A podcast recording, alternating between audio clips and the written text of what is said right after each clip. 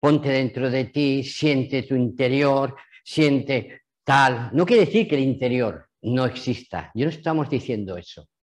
Pero muchas personas están viviendo en su interior y no ven la realidad que está fuera de ellos.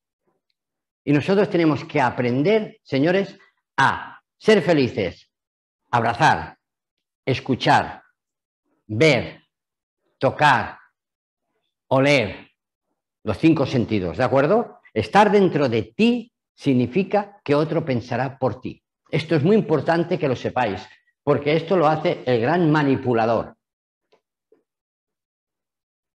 Y eso lo hacían nuestros abuelos y bisabuelos. La persona no podía transmitir lo que sentía. No lo podía transmitir. ¿Por qué? Porque siempre estaba aislada dentro de ella. Es cuando la persona está dentro de ella, es una persona ausente. que no vive la vida. La vida es los bellos momentos, los minutos de tomar un café con tu pareja, los momentos de tener la fuerza como un imán que te hace ser mejor cada día. ¿De acuerdo? Y eso ser mejor cada día te hace ímpetu para tirar para adelante. ¿De acuerdo? Esto es muy importante que lo sepáis.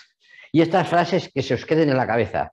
No me veas, siénteme y escúchame. Cuando veáis sistema de, de información, telediarios, etcétera, etcétera, poner esto en vuestra mente. ¿Por qué no veo lo que me dicen y tengo que escuchar y sentirlo?